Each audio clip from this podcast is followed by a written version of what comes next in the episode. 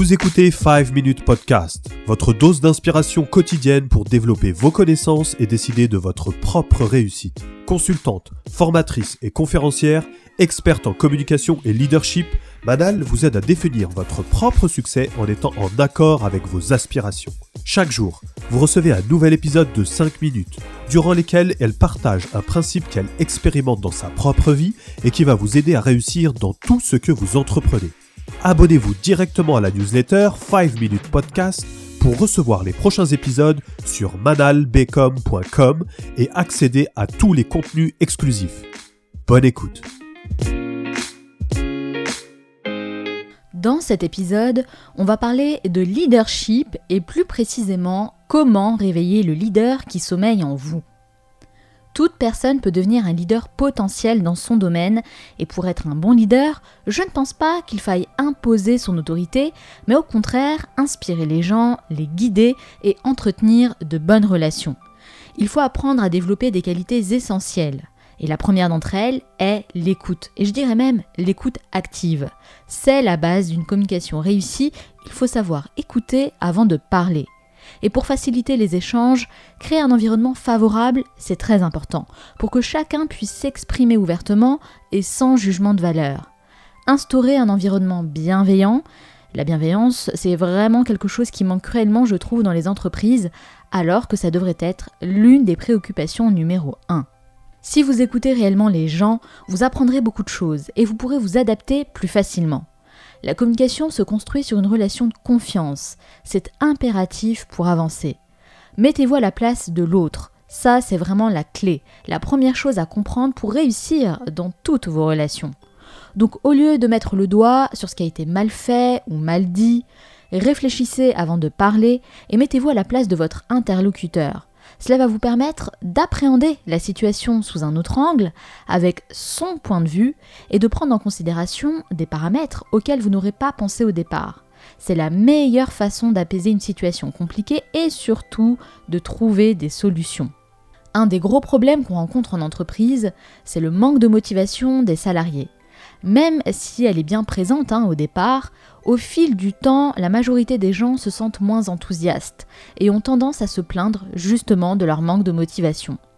Trop de travail, mésentente au sein d'une équipe, sentiment d'être dévalorisé, autant de raisons évoquées lors de mes ateliers avec les professionnels.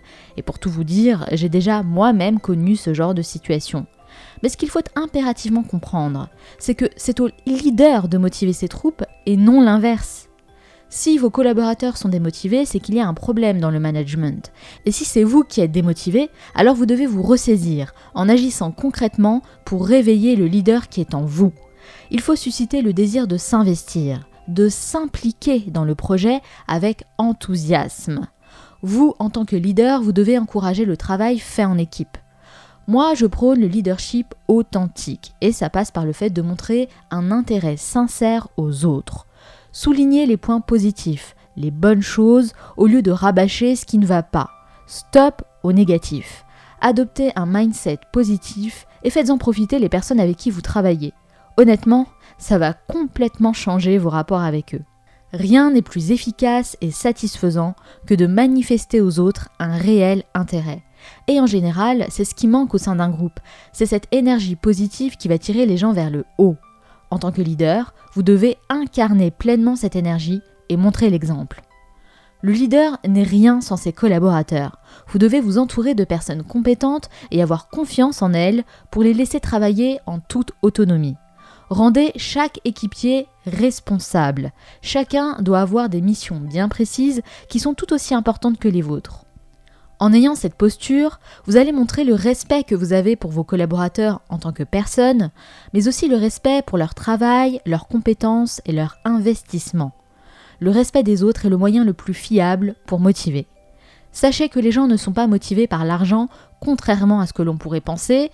Ce que je veux dire par là, c'est que ce n'est pas leur principale motivation. Ils veulent en réalité du respect et de la reconnaissance. On cherche tous à être reconnus dans ce que l'on fait et exister au sein d'un groupe, faire entièrement partie d'une équipe. Respect et reconnaissance, si on y réfléchit bien, c'est quand même la base. Mais il semblerait que ce soit un gros problème dans les entreprises. Sortez de ce carcan. Soyez généreux en compliments et valorisez les personnes qui vous entourent. Je suis absolument passionnée par la question du leadership, j'ai acquis beaucoup de compétences à ce sujet et j'anime régulièrement des keynotes, donc si vous souhaitez aller plus loin, vous savez ce qu'il vous reste à faire. Désormais, vous avez toutes les cartes en main, maintenant c'est à vous de jouer.